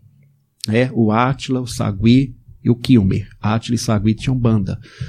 E tiveram que aprender o que que era a cultura da favela. Que na época era rap, Uhum. antes ainda do funk. E é muito lindo, eu vejo o Átila aprendendo rap, cantar rap para dialogar, né? Uhum. Então, é, desse, dessa subida para a favela, a gente tem o projeto Reconstruir, que tem mais de 15 anos, né, que está lá até hoje. Nós trabalhamos com crianças e adolescentes do Morro das Pedras. Né? Inclusive eu dou aula lá de teatro. É, exatamente. O bravo aí, ó. Legal Então, é o fruto que está lá. Né? É, é, temos pessoas missionárias espalhadas pelo Brasil, temos gente em base da Jocum, temos o Pimenta da Jocum de Porto Velho, Uhum. O Diniz da Escola Avalanche, né, é membro dos missionários da caverna. Então a gente tem assim uma diversidade, né, hoje, né, uma diversidade. A questão da música alternativa não é, não, não é tão forte como antes, Uhum. né? Nós temos o pastor Simon, que é o pastor da caverna, está voltando para o trabalho que desenvolve em Angola. Ele tem uma banda, ele ele foi vocalista da banda The Joke, que é uma das primeiras do white metal no Brasil. Foi vocalista e tal. Depois a The Joke fechou, criou a banda Trombada. E nós temos meninos da caverna que antes de converter era de banda secular. E Uhum. continua na banda secular. Uhum. Né? Então, assim. hoje- Misericórdia. Misericórdia. então, assim, o, o número de pessoas envolvidas com essa questão da música, vou chamar de música alternativa, é muito menor do que era Uhum. antes, né? Mas a gente continua envolvido com um pouquinho de cada coisa, um pouquinho de, de cada loucura, Uhum. né? Eu, pessoalmente, o que que eu vejo, né? É, eu, eu- transito um pouco em tudo, né? Vou em tudo, nas atividades, nos eventos, nos shows, eu amo. Fiquei louco durante a pandemia, né? Falei, tem que voltar Nossa, pra noite, imagino. pro show, pra obra, Imagina. pra matriz, as casas de Uhum. BH, né? Autêntica, Sim. né? Sensacional, é o teve o carnaval Camisas Pretas lá no Gameleira. Uhum. É, são, gente, é um momento maravilhoso. A gente encontra muita gente, encontra todo mundo, acontece tudo. Abraço, abriu o coração, coração, muita música, muito legal. Então, sim, eu, graças a Deus, eu gosto de estar participando de tudo, mas vou dizer que, se for dizer qual que é o, o meu nicho, meu, meu rebanho, meu rebanho, eu digo que é a galera com questão psiquiátrica. Uhum. Vou dizer que isso se tornou o meu nicho de rebanho. Tá? A galera que tem algum diagnóstico, bipolaridade, depressão, crise de ansiedade, Uhum. e que eu vejo que isso hoje se tornou a regra e não a exceção. né? Uhum. Então, meu trabalho pastoral pessoal direto é principalmente com essa categoria de pessoas, com essa categoria de necessidades. É uma demanda que chega a mim diariamente. Uhum. né? Eu fui falar em Curitiba sobre espiritualidade e saúde mental e alguém perguntou ah, como que a igreja vai tratar essas pessoas quando vierem para a igreja. Eu falei sim, as pessoas já estão todas na igreja. Caramba, sim. Já E não estão todas. sendo vistas. Só dessa pergunta já mostra que Já elas não estão é, sendo vistas. Né? Exatamente. Que parece Falei, que é uma não- coisa, elas estão invisíveis ali, Eu né? até brinquei, falei Santa Ceia na caverna Rivotril. Meu Deus. Tá cheio, tá cheio. Sim, sim, sim. E é um, é, um, é um grande perfil do mundo contemporâneo, né? E é um grande paradoxo. A gente está um momento assim, entre aspas, com a tecnologia, né? Olha aqui, a nossa tecnologia aqui, gente. Eu agradeço a Deus todo dia pela Sim. tecnologia, né? Ontem a gente fez uma reunião da Diaconia da Caverna por meeting, né? Sim. Eu sempre agradeço, eu falo, gente, eu sou da geração das cartas. escritas. Sim, com a máquina de escrever. Você lá, não né? ligava para a pessoa porque interurbano era caro. Sim, sim. Entendeu? sim, E no, no início do celular, você só podia ligar para sua operadora. Sim. Ligar para outra era caríssimo, via conta altíssima. Uhum. Eu sou muito novo, mas eu peguei muito essa mudança, então eu agradeço muito a Deus. Agora, paradoxalmente, essa geração que tem mais acesso à tecnologia, a transporte, a viagem, tudo, estão dizendo que é a geração mais deprimida da história, né? Que está aí. Então é o nosso desafio contemporâneo Sim. né? É, caminhar junto, rir com os que riem, chorar com os que choram. Isso é resposta de Deus para Sim. essa geração ansiosa, É verdade. né? deprimida, bipolar. É, e, e todos os diagnósticos que antes, né, as pessoas existia isso, claro que sim, mas não tinham diagnóstico, né? Eu vejo até na caverna de Adulão, né? Ajuntou-se a Davi todo homem amargurado de espírito e todo homem que se achava em aperto Uhum. né? Então eu vejo que se fosse dar um diagnóstico para aquela galera, devia ter uma galera com crise de ansiedade, com síndrome do pânico, Sim. com bipolaridade, Com com, certeza, depressão, com né? certeza. Com certeza. É. Então, gente, a gente- não há nada novo debaixo do sol. É muita história, né, Geraldo? é muita história. muita história. Eu queria é, te ouvir a respeito de desses dois assuntos, né? Dessa Sim. questão da saúde mental e dessa questão do diálogo, do diálogo do cristão com a cultura, né? Porque eu acho que você é uma pessoa que faz isso, é, digamos assim, lá na linha de frente, digamos assim, né? igual você falou, e vai nos eventos, participa ativamente, está lá no meio. E uma coisa que eu percebo é que a galera tem muito medo, né? Tem muito receio de estar nesses lugares. É, é claro, né? Às vezes ser mal falado, ou sei lá, ou às vezes desviar mesmo, né? A pessoa tem medo de estar lá e tipo assim, o que, que eu vou fazer quando eu estiver lá? O que, que, que, que você fala para essas pessoas assim? O que, que você acha que é importante pensar sobre essa questão do diálogo do cristão com a cultura, sobre estar lá ou não? É muito interessante, porque eu, eu vejo que ainda existe. Hã? Ok. Ainda existe preconceito dos dois lados. Sim. A galera secular muitas vezes acha que crente não participa disso e vice-versa. Né? Mas você vai ver que a questão da cultura está na Bíblia. É tudo que está lá. Tudo que Deus fez, tudo que Deus criou. E, e eu vejo que a igreja ela não entende muitas vezes que tudo é cultura. Uhum. E ela tem preconceito contra a cultura que se chama arte. É, então, por exemplo, o pastor lá, tradicional, que vai comprar um carro, ele está fazendo uma escolha cultural. A esposa que vai comprar uma roupa, vai escolher o móvel da casa, está pegando bem tradicional, né? a escolher a cortina, tudo é cultura. O design do carro, o design do liquidificador, tudo é cultura, a roupa que ela vai comprar. Eu me lembro que ainda nos anos 90, uma irmã falando assim, ai pastor, falando da roupa preta. Você não acha que é o mundo entrando na igreja? Aí eu olhei para ela assim, tava, Essa é a frase. tava toda bonitona, né? Uhum. Aí eu falei, irmã, você tá muito bonita, bem vestida, e você comprou no shopping, né? O shopping não é evangélico, né? O shopping é secular, Uhum. né? A loja que você comprou é secular. Também não é o mundo entrando na igreja? Uhum. Ela riu, sim, é, tá certo, pastor, ela entendeu. Sim. Então, acho que a primeira coisa que a igreja tem que desmistificar é entender isso. Tudo é cultura. Por que, que a gente tem medo da arte? Sim. né? Tudo é cultura. Por que, que tem medo da arte? Por que, que tem medo da música? Então tem muita história da música que influencia, vem de uma, uma teologia que falou que o anjo caído Lúcifer era ministro da música e tal, que a, a teologia contemporânea está tá rejeitando essa interpretação, né? Uhum. já há algum tempo. Então eu acho que vem daí. Essa história do Lúcifer, que era ministro de música, e caiu, então ele usa a música para destruir multidões. Eu ouvi muito isso quando eu era Ouviu? criança. É, que aí é a música do mundo, né? É. E aí eles colocam a música num lugar é, ou mais, muito mais elevado, né? Digamos assim, Isso. um lugar místico, né? Isso. Ou num lugar muito a- abaixo, né? É sempre esses extremos, assim, né? E é uma compreensão muito limitada, porque assim, tudo tem música, Uhum. né? É, parabéns para você é uma música secular. Sim. É, marcha nupcial é uma música secular. Uhum.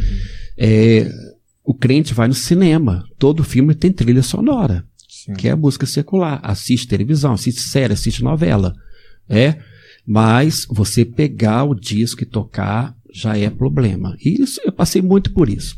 De pastores pedindo, ô irmão, eu entendo seu ministério, mas por favor, aqui na igreja eu falo para os adolescentes não ouvir música do mundo. Eu Complicado. vi muito isso. E né? você com a Rita Lee lá, tirando foto? Não imagina, né? Foi com a Rita Lee, eu lembro que eu falei de Jesus para ela, É. né? Assim, aquele ambiente, né? Não dá para você aprofundar, né? Porque ela Uhum. tá ali com um monte de gente, fazendo foto com todo mundo. Eu lembro que falei, né? Todos os artistas, quando eu tenho oportunidade, eu falo alguma coisa, né? Todos recebem muito bem, Sim. né? A Rita Lee, de uma maneira mais profunda, eu sei que ela, ela fez oração entregando a vida para Jesus, com a Baby. Baby que me contou, o Baby do Brasil. Baby falou anos atrás, antes da pandemia. Falou, ah, a Rita Lee já entregou a vida para Jesus orando comigo. Né? A Baby é um bom exemplo.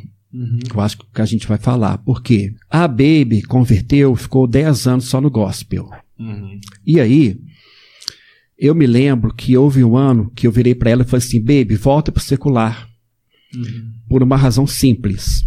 Você tem acesso às cantoras do secular, aos, aos artistas, que as cantoras do gospel não têm. E ela, não, Deus me tirou de lá, eu não posso andar para trás. É, eu, eu- meu estilo é gospel, as cantoras norte-americanas. Eu falei, baby, gospel norte-americano é uma coisa, gospel no Brasil é outra, é sinônimo de evangélico. E aí, na época, ela não entendeu. Passaram-se os anos. Através do filho dela, ela voltou para o secular. E foi recebida de braços abertos. Né? E voltou para todo meio que ela tem acesso, que ela conhece todo mundo. E ela é convidada para fazer show com todo mundo. Sim. Né? Elza Soares, É uma figura muito Ney importante Mato Grosso, né, para a Maria Rita, né? artistas que são de outras expressões religiosas, artistas que são das religiões afro e tal, Uhum. como Maria Rita, Sim. né? Todas, todo mundo chama Baby para dividir palco. Uhum. Então, e é muito lindo, que ela tem muita sabedoria e ela tem presença muito forte, gente. A Baby é mil, mil, mil volts. E, e ela sabe comunicar bem as coisas de Deus, sem religiosidade. Eu me lembro que o primeiro show dela, na volta pro secular, é, foi ela e o filho. E quem me contou primeiro foi Marquinhos, palavra antiga. Sim. Ele falou, Geraldo, eu viajei de Vila Velha pro Rio, morrendo de medo.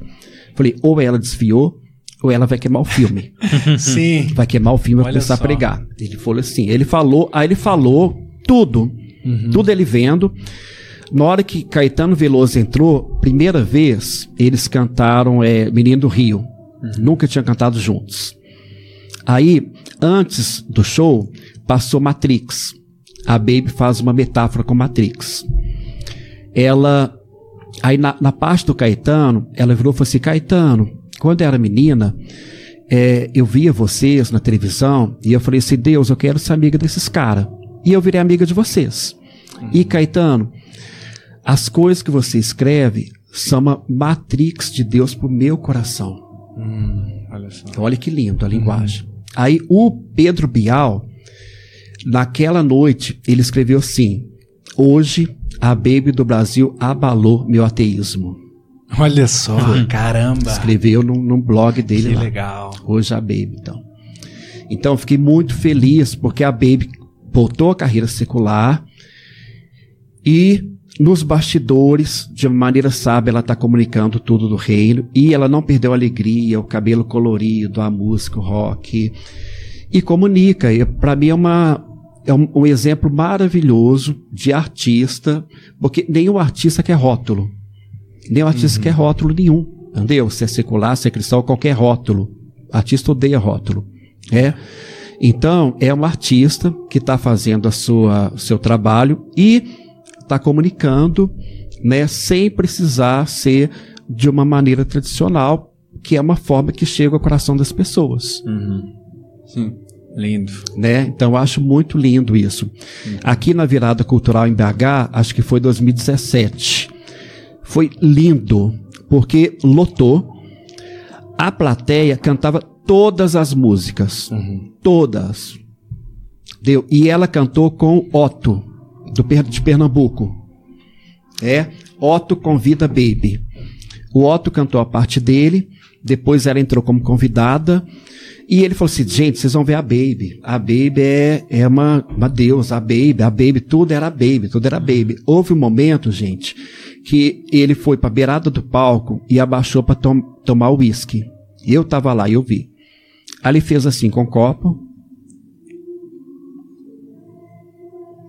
Olhou pra trás duas vezes, abaixado. Aí ele falou assim: gente, essa é a primeira dose, mas alguém pôs a mão em mim. Aí ele virou pra direção do camarim e falou assim: Baby, Sim. baby. Sim. Já sei já É, que é ela. Foi. Que Já legal. sei, baby. então, assim, as pessoas perto dela estavam tendo experiências muito genuínas, muito legais. Né? Muito legais. Então, eu acho que é isso. É O cristão, ele tem que estar em todo lugar. Uhum. Entendeu? Ele é motorista de Uber, ele é comerciante, ele é empresário, ele é político, ele é artista, ele está no palco e ele é nascido de novo, ele está cheio de Deus. Aquilo que ele fizer, a Bíblia fala que você fizer, faça como quem faz para Deus, da melhor maneira, né? E comunica. E uma maneira maravilhosa de comunicar o evangelho é servindo Uhum. né? Jesus lavou os pés dos discípulos. Falou: se vocês quiserem ser meus discípulos, tem que fazer isso. Então, onde você estiver, aproveita, né, para estar com as pessoas, para servir, né? E comunica. A arte, então, Sim. Amém. Amém. Pastor, né? Vamos fechar? Vamos fechar. Vamos pro Fofoca Reversa? Sim. A gente tem um quadro aqui chamado Fofoca Reversa, Geraldo. Que a gente fala mal das pessoas. Mentira. Hum. tem umas aqui, não tem uma lista. Não, é falar bem das pessoas, Ótimo. falar bem de coisas, Ótimo. indicar coisas, indicar livro, página, o que você quiser indicar. É, fica à vontade. Você tem a, a sua aí, mano? Cara, não. É, eu, não? eu vou indicar duas, aí depois você vai indicar a Suzy. Vou indicar duas bandas. Vou indicar, a gente tá falando de metal, né? Eu vou indicar uma banda que chama For Today e outra banda que chama Closed Your Eyes. Quando eu comecei a. Quando eu me converti, assim, passei por um processo de conversão, uma, uma experiência de minha aproximação de Jesus, eu fui buscar. Eu parei de ouvir música do mundo. E aí eu fui buscar. queimou as seus músicas discos? Queimou? ah, Queimou? eu quebrei um disco do Charlie Brown Jr., um DVD, Charlie Brown Jr. ao vivo, acústico MTV. Ai, Jesus. Senhor do Deus céu. perdoa. Que Deus perdoa, desculpa, Senhor. Mas, e, e aí na época eu fui, fui pesquisar banda. Isso foi legal esse tempo, porque eu, eu descobri muita banda nova, assim, né? É, e aí descobri essas duas bandas e, ouvi, e comecei a ouvir metal nessa época, assim. Descobri uma cena do metal gigante, assim.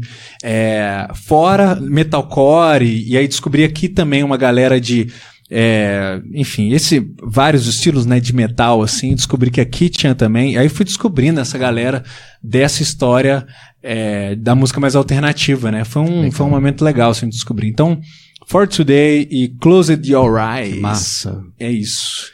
Que massa, gente. É o amigo nosso de Vitória, Fábio Kiefer. Ele está lançando um livro. O Fábio criou Metanoia, que foi o maior festival de música de, de banda, de metal, hardcore cristão.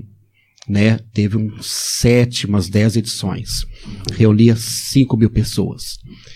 Ele lançou um livro, é, se não me engano, Oração para Jesuína. É uma história de uma dois irmãos interior. Um deles se torna travesti, vai para a capital e todo esse drama, né? Uhum. Fábio Kiefer está lançando esse livro. É, eu ainda não adquiri, está lançando. Procura lá Kiefer, K-I-E-F-E-R, no Vai estar na Instagram. descrição. Tá então. no Instagram. Eu tô com. Eu tô usando uma camisa que é do Judá, que é da banda Pense, que é uma banda secular de hardcore. Braba. Se você não conhece, né, tem que conhecer. É, na caverna nós temos o Bruno. Bruno é baixista de outra banda secular chamada Possuídos. Haverá evento no Viaduto Santa Teresa dia 24, a partir de duas da tarde. Umas 10 bandas. 24 de junho? É agora, 24 de junho. E é para recolher agasalho para a população de rua. Entendeu? Então, indico para vocês. Você falou de evento, o Lá da Caverna, para assistir o filme, inclusive. Vai ser terceiro sábado de julho. Julho. É, Mês que vem, então, né? mês Dá que pra vem. falar mês que vem? Entra no Instagram da Caverna, tá? Muito bom. Fechou. Caverna de Massa, Adulão. massa. Isso. Você lembra o Instagram da Caverna? É Comunidade Caverna de Adulão. Tá, beleza. Tá? Fechou. Muito Fechou. bom. Legal. Vamos fechar? Vamos fechar. Geraldo, obrigado. Obrigado por você estar aqui. Amei, voltarei. Volte, Muito volte. obrigado. Como eu Muitas- falei, precisa de várias precisa de vários episódios, né? Pra você. É legal ouvir toda essa história e ver, né, e ver o que Deus fez aí ao longo desse, né, Amém. de, dessas décadas, né? De como que Deus avivou e encontrou pessoas, né? O movimento que você falou do movimento de Jesus? Revolução de Jesus. Isso, né? Revolução, de Jesus. Então, que, a- o avivamento mesmo que Deus Isso. fez ao longo dos anos. Amém. Tantos, tantas coisas que nasceram a partir disso, né? Do, do seu trabalho, de tudo que Deus está te usando e com todo Uhum. Amém. o pessoal da caverna aí ao longo desses anos. Glória a Deus. É muito bom, é inspirador. Pra gente que tá chegando agora e que tá, inclusive eu, né, tem um, um coletivo, tô, tô, tô nessa vibe, né, inclusive de música alternativa, ouvir isso é muito interessante porque é, o- é, é ver o cuidar de Deus, né, na história, assim. E que ele vai fazendo as coisas, às vezes de um jeito que a gente não sabe o que, que ele tá fazendo, quando a gente chega lá na frente, a gente vê ele, ah, não, ele fez isso, a gente às vezes nem percebe né, o que, que. Deus tá fazendo, né. Então, enxergar no tempo e na história, né? É, é legal. Que legal, demais. muito Então, bom. assim, foi bom te ouvir por causa disso. É Bênção. inspirador. Beleza? Obrigado, Geraldo. Mais alguma coisa aí pra falar? Pra... Recado final? Amém, gente. Parabéns. Obrigado. Tá? Fico muito feliz de ver a nova geração fazendo comunicação, fazendo música, fazendo arte coletivos. É minha paixão. Então, parabéns. Valeu. Valeu, valeu, valeu. Obrigado. Tchauzinho pra câmera. Tchauzinho pra aquela câmera do Tchauzinho. meio ali, ó. Até mais. Falou, galera. Valeu, galera. Tchau, tchau. Seja um vitralista, hein? Isso aí. Toma vergonha na cara e vai comentar os episódios e interagir com a gente. Valeu. Tchau, tchau. Valeu. Fomos.